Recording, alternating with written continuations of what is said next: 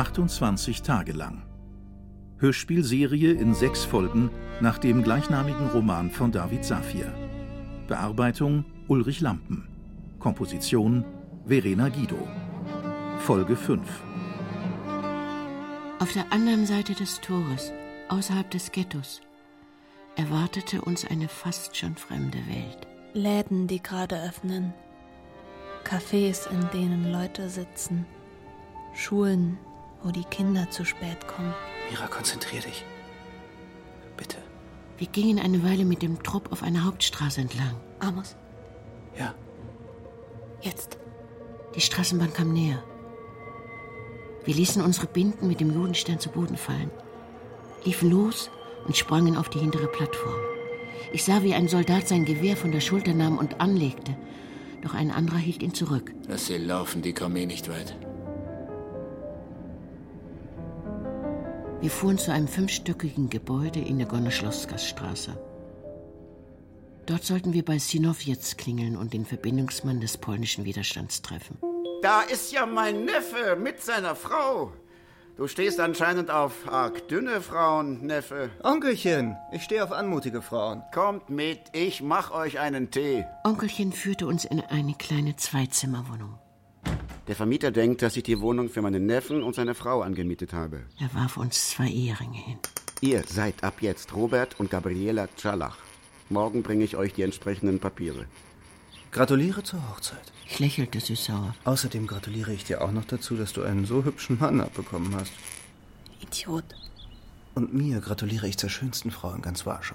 Nicht rot werden. Zur schönsten Frau der ganzen Welt. Jetzt bin ich rot geworden.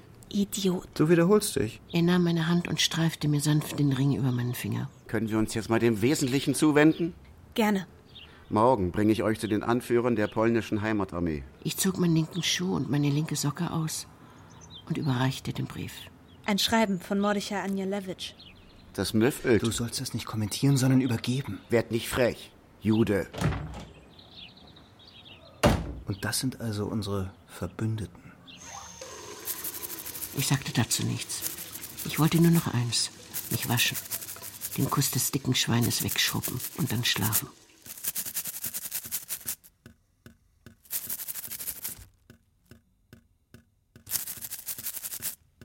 Was sich hinter Onkelchens Ablehnung verbarg, wer er wirklich war und wie die polnische Unterstützung aussehen würde, sollten wir am nächsten Tag erfahren.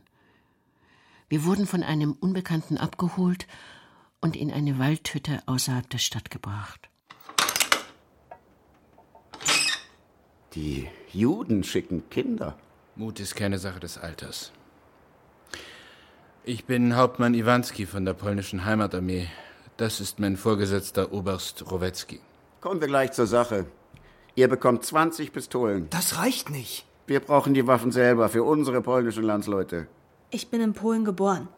Meine Eltern sind in Polen geboren. Meine Großeltern auch. An dem Blick vom Oberst erkannte ich, dass ihm das einerlei war. Dieser Offizier hatte die gleichen Feinde wie wir, und genauso wie wir riskierte er sein Leben, um die Deutschen zu bekämpfen. Und dennoch brachte er es nicht fertig, uns als echte Polen anzusehen. Für einen Aufstand ist es noch zu früh. Wir müssen warten, bis die Russen vor Warschau stehen. Wir können es uns nicht leisten, dass uns jetzt irgendwelche Juden in eine Schlacht schicken, in der wir keine Möglichkeit haben, die Deutschen zu besiegen. Irgendwelche Juden? Euch zu unterstützen ist für uns Selbstmord. Das ist die Haltung der polnischen Exilregierung in London. Die Deutschen bringen uns Juden um. Das wissen wir. Unser Volk stirbt. Wir müssen kämpfen. Jetzt. Oder wir werden ohne Kampf abgeschlachtet. Nehmt die 20 Pistolen oder nicht, wie ihr wollt. Wir verließen die Hütte. Amos schlug wütend gegen einen Baum, den dieser Schlag genauso wenig interessierte wie die Welt das Schicksal der Juden. Da trat Iwanski zu uns. Was wollen Sie denn noch? Ihnen sagen, dass die junge Frau recht hat. Ihr seid ebenfalls Polen und ein paar Kameraden und ich werden euch helfen. Amos und ich kehrten bei Sonnenuntergang in unsere Wohnung zurück. Du hast mehr erreicht als ich. Amos nahm meine Hand. Ich. Ich weiß nicht, ob Esther das gefallen würde. Nein, das würde es wohl nicht. Wir machten uns für die Nacht fertig. Amos zog sich wie immer bis aufs Hemd und Unterhose aus, löschte das Licht und legte sich auf seine Seite des Bettes. Warum ziehst du eigentlich zum Schlafen nicht dein Hemd aus? Du. Du musst das nicht beantworten.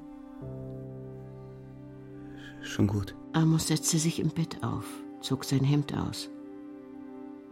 Sein Rücken war voller Narben. Die Deutschen?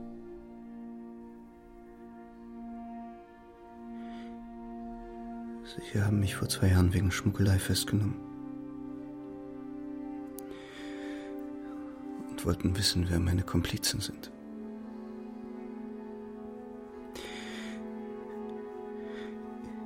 Ich. Ich habe meine Freunde verraten. Alle vier wurden erschossen. Er versuchte durchzuatmen. Mit dem Ärmel wischte er sich die Tränen weg. Ich. Ich habe das noch nie jemandem erzählt. Auch nicht Esther? Auch nicht Esther. Warum dann mir? Nun, Amos, ja, es sind die Deutschen, die deine Freunde auf dem Gewissen haben. Du hast keine Schuld. das wäre schön. Wir sahen uns in die Augen. Ich küsste ihn. Ganz anders als beim ersten Mal. Aufrichtig und dadurch zärtlicher. Nach dem Kuss zitterten wir beide. Mira, Ja? Ich. Ich würde dich gern noch mal küssen. Ja. In dieser Nacht schliefen wir nicht miteinander. Auf eine zauberhafte Weise hatten wir das Gefühl, dass unsere Liebe vom Himmel beschützt war und jede Zeit der Welt besaß, obwohl doch alles dagegen sprach. So glücklich wie in diesen Tagen war ich noch nie zuvor gewesen. Ich traute mich sogar wieder zu den 777 Inseln zu reisen. Wo bist du all die Zeit gewesen? Ich war zu Hause. Du solltest mich nicht mehr so lange allein lassen. Nein, das sollte ich nicht. Wie ist es im Ghetto? Hat sich da was verändert? Es ist kompliziert. Ich erzähl's dir, wenn wir den Spiegelmeister besiegt haben. Das wird nicht mehr lange dauern. Wir haben dem Sandmann den dritten magischen Spiegel abgeluchst und halten nun Kurs auf die Spiegelinsel. Iwanski hielt Wort. Gemeinsam mit einigen seiner Gefährten schleppte er Kisten mit Waffen durch das Labyrinth der Abwässerkanäle ins Ghetto. Viele von uns hatten schon versucht, dort einen Weg zu finden. Vergebens. Mira? Hauptmann Iwanski hat erfahren, dass die Deutschen weitere Einheiten nach Warschau verlegen. Ich werde ins Ghetto zurückkehren. Wenn der Kampf losgeht, will ich bei meinen Kameraden sein.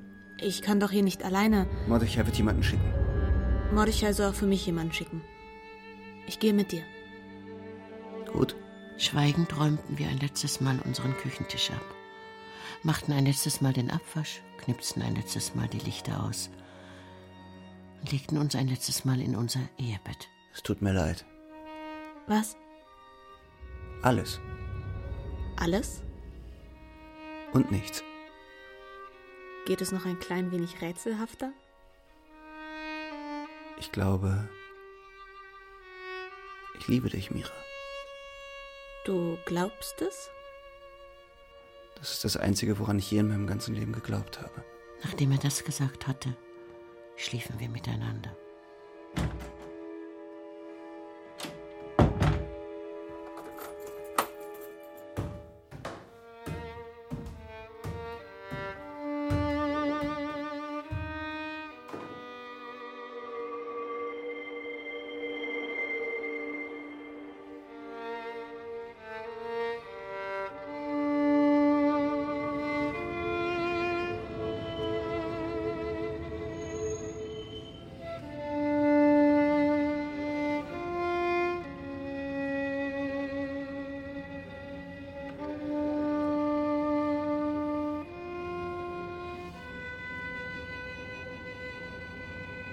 Mordechai wirkte gefasst, als wir uns in dem Treppenhaus der Muirstraße 18 versammelten. Die Deutschen würden in wenigen Minuten ins Ghetto einmarschieren. Für ihre finale Aktion hatte sich die SS bewusst den Beginn des jüdischen Pessachfestes ausgesucht. Die Zeit, auf die wir gewartet haben, ist gekommen. Wir sind über 1000 Kämpfer, verteilt im ganzen Ghetto. Wir werden den Feind ermüden, ihn ständig angreifen. Hinter den Toren, hinter den Fenstern, aus Ruinen, Tag und Nacht. Wenn wir die Waffen bekommen, die wir brauchen, wird der Feind mit einem Meer von Blut bezahlen. Wir würden diese Waffen nicht bekommen. Das war mir seit unserer Mission auf der polnischen Seite klar. Und es war auch Mordechai bewusst. Am 19. April 1943, an Pessach, werden wir sterben. Ich selber war, wie fast alle, mit einer Pistole und einer Handgranate bewaffnet. Nur Ben Rotha besaß ein Gewehr. Er hatte es vor zwei Wochen nachts einem Soldaten abgenommen. Seitdem hütete er es wie einen Schatz. Amos und ich bezogen unseren Posten im vierten Stock. Wir erreichen bald die Spiegelinsel. Dann werden wir das Böse aus der Welt vertreiben. Aber nicht ohne ihm vorher gehörig in den Hintern zu treten.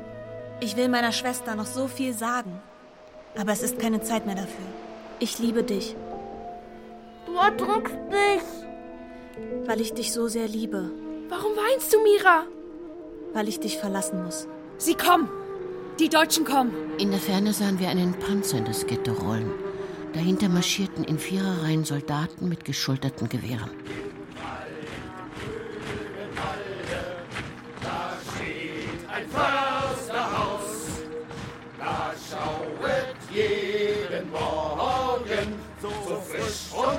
Und frei von Sorgen des Försters Töchterlein heraus. Des Försters Töchterlein heraus. Wir alle warteten auf Mordechais Zeichen. Lobe, lobe, schön sind die Mädchen von 17, 18 Jahren. Lobe, lobe, lobe, lobe, schöne Mädchen gibt es überall. Überall. Tiralala, tiralala, tiralala.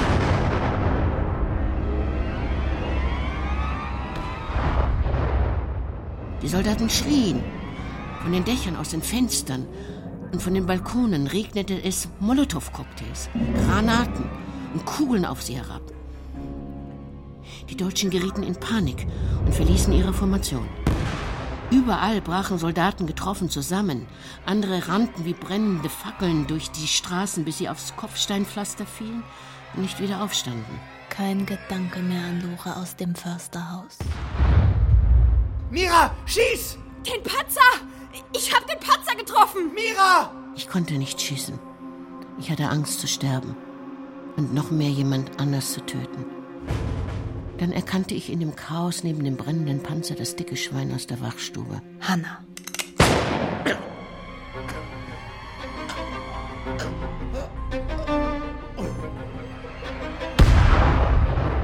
Nach einer halben Stunde flohen die Soldaten aus dem Ghetto. Sie rennen vor uns Juden davon.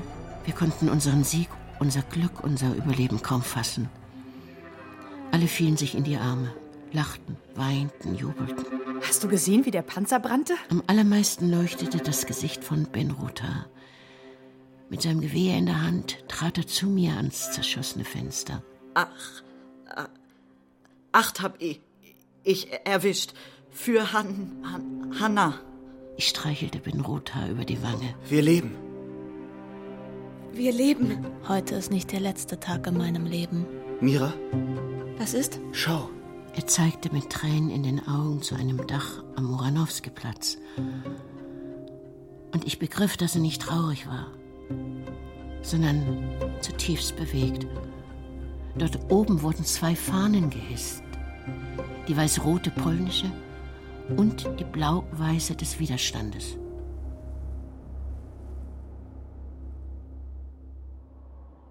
Gestern haben wir einen großen Sieg errungen, aber die Deutschen werden nicht so schnell aufgeben. Amos, Esther, Ben und Mira, ihr vier geht zu unseren Leuten in der Nalewki-Straße 33 und verstärkt deren Truppe. Wir gehen davon aus, dass es dort zu heftigeren Gefechten kommen wird. Wir meldeten uns bei Rachel Belka, einer Frau, die so entschlossen, stark, gar herb erschien, dass selbst Esther ihr gegenüber wie ein kleines Mädchen wirkte.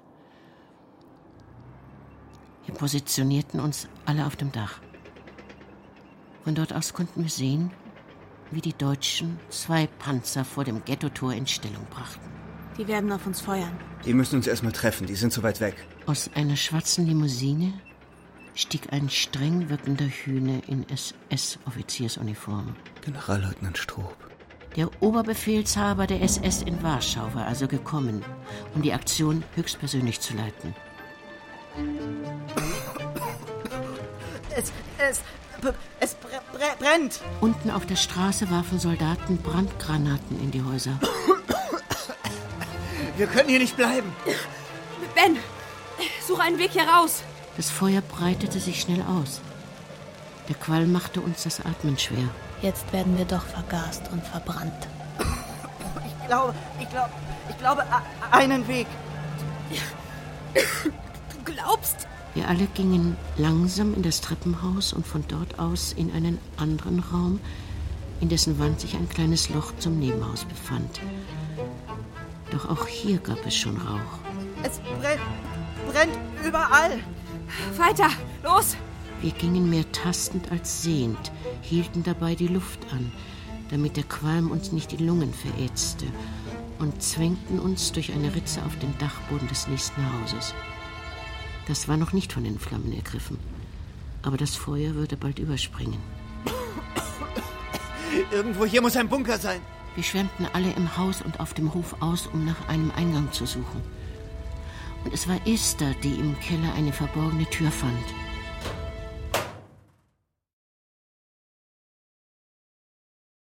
Haut ab! Ihr bringt uns alle in Lebensgefahr. Wenn die Deutschen euch hier finden, töten sie uns. Die Kämpfer bleiben. Ich erkannte Daniel sofort, obwohl sein Kopf fast kahl geschoren war und er noch viel dünner war als zuvor. Warst du ein Treblinka?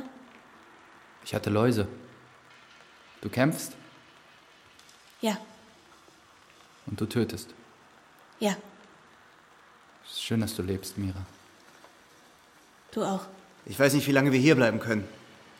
Über kurz oder lang werden die Soldaten auch dieses Haus in Schutt und Asche legen. Und wir werden in diesem Bunker ersticken. Es ist eure Schuld, dass sie uns in die Öfen schicken. Wir werden hier nicht sterben. Die Frau glaubte es ihm. Daniel war in diesem Bunker ein kleiner Kotschak.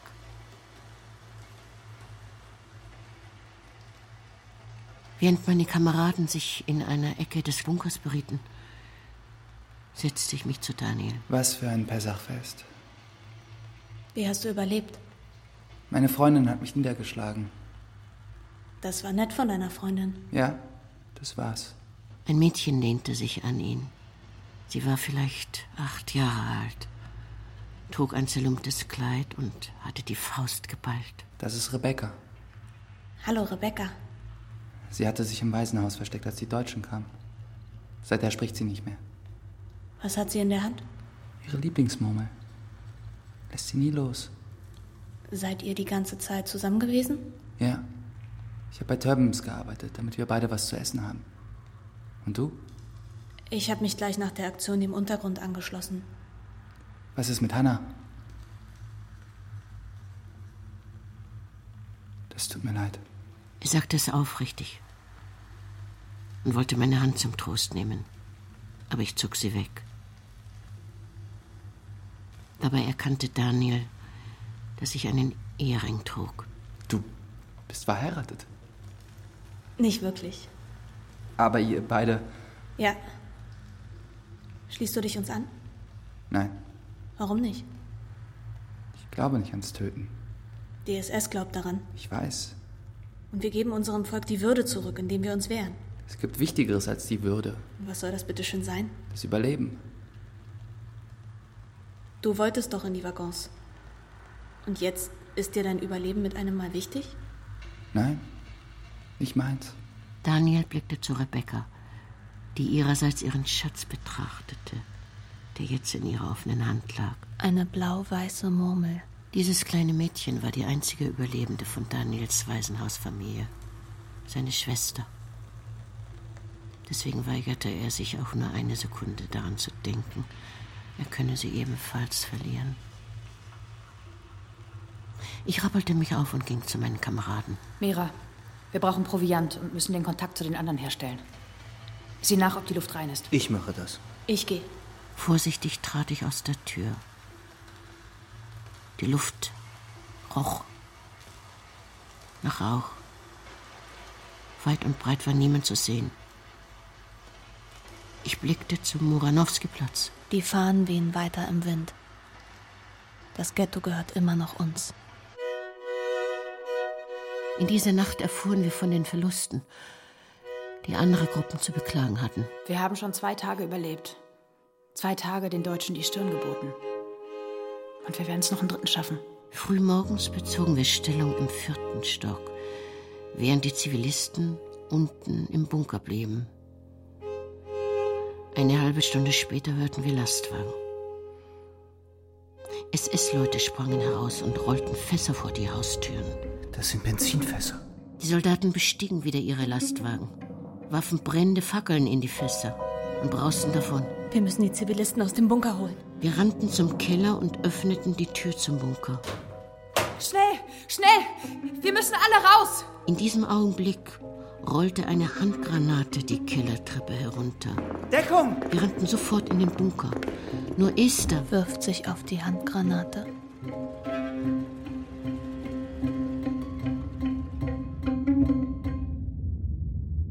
Alle raus! Schnell! Beeilt euch! Als wir auf den Hof traten, leuchtete der Himmel rot. Die meterhohen Flammen fraßen um uns herum die Häuser. So muss die Hölle aussehen. Ja, Hölle, Hölle, Hölle. Wir machten uns auf den Weg durch diese Hölle. 20 Kämpfer und vielleicht 40 Zivilisten. Wir rannten durch die brennenden Straßen. Daniel hielt seine Rebecca die ganze Zeit fest. Und die wiederum hielt in ihrer Faust die Glasmumme. Und was nehme ich mit in den Tod? Am frühen Abend erreichten wir die Miwa-Straße. Der Bunker gehörte Schmul Ascher und seiner Rumpebande. Der Mafiaboss war viel dünner als noch vor einem Jahr und hatte jetzt eine Narbe im Gesicht. Mit seinem Geld hatten er und seine Leute diesen riesigen Bunker errichtet. Hast du Ruth noch mal gesehen? Sie hat dich geliebt. Das reichte Ascher. Auch er hatte sie geliebt. Er schloss kurz die Augen. Wir werden an eurer Seite kämpfen und sterben. Wir sind doch alle Juden. In der Welt der 777 Inseln legt die Langohr auf der Spiegelinsel an. Wieder erwarten besteht diese Insel nicht aus Spiegeln, sondern aus Gestein. Genauer gesagt, sie ist ein einziger großer Berg, der bis in die Wolken hineinragt.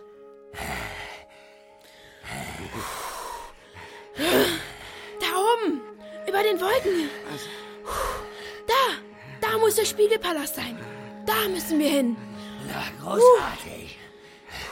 Ich bin doch keine Bergkatze. Wenn du eine Bergkatze wärst, dann würd, würdest du auch besser aussehen. Sagte der Hase, mit dessen Anblick man Eier abschrecken kann. Ich habe Angst vor dem Spiegelmeister. Und noch mehr davor, dass Hannah im Kampf gegen ihn sterben kann. Wir sind so weit gekommen. Los, da werden wir auch noch den Rest schaffen. Na komm. Oh. Wir sind so weit gekommen, da werden wir den Rest auch noch schaffen. Die Hoffnung, mit der ich von den Inseln zurückkehrte, verflog bereits am nächsten Morgen. Die Fahnen wehen nicht mehr. Unsere Kameraden sind besiegt. Überall im Ghetto starben Kämpfer. Wir wurden immer schwächer, besaßen immer weniger Munition. Wir attackierten SS-Patrouillen, die Juden zum Umschlagplatz trieben. Mal schafften wir es, die Soldaten zu überwältigen und den Juden ein paar weitere Stunden Leben zu bescheren. Mal wurden wir zurückgeschlagen und verloren Kameraden. Ich gewöhnte mich an die täglichen Kämpfe, an die Gefahr, auch an das Töten. An die Tatsache, dass ich Tag für Tag überlebte, konnte ich mich jedoch nicht gewöhnen. Heute Nacht gibt es ein Wunder. Was? Was? Das ist Leon Katz. Sag ihr, was wir heute Nacht machen. Wir backen heute Nacht Brot. Du spinnst. Leon ist Bäcker. Ich habe im Hof nebenan eine Bäckerei gefunden. Mit Säcken voll Mehl. Genug Wasser ist auch da. Das Einzige, was fehlt, ist Sauerteig. Sauerteig? Stattdessen nehmen wir Zwiebeln. Zwiebeln? Davon gibt es in den Wohnungen noch genug. Morgen kann das ganze Ghetto Brot essen. Eine halbe Stunde später flitzte Leon bereits durch die Bäckerei. Er hatte eine weiße Schürze um, die er stolzer trug als jeder Soldat die Uniform. Knetet schneller. Pass auf, dass deine Barthaare nicht im Teig landen. Die Zwiebeln müssen kleiner geschnitten werden. Mit dir als Befehlshaber hätte die polnische Armee noch schneller verloren. So heizt man doch keinen Ofen an. Nicht die Zwiebeln bringen mich zum Heulen, sondern du. 300 Laibe Brot. So viel holten wir bis zum Morgengrauen aus dem Ofen und verteilten sie an die Menschen im Ghetto. Siehst du das Leuchten in ihren Augen? Ja. An diesem Morgen hatten wir den Juden keine Würde gegeben, keine Ehre, sondern mit dem Brot ein klein wenig Glück geschenkt. Und uns auch.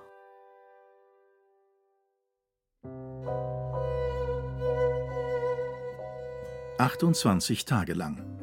Hörspielserie in sechs Folgen nach dem gleichnamigen Roman von David Safir. Bearbeitung Ulrich Lampen. Folge 5. Die Rollen und ihre Darsteller Mira, Elisa Schlott. Hanna, Toni Lorenz. Amos, Patrick Güldenberg. Daniel, Max Mauf. Mordechai, Paul Herwig.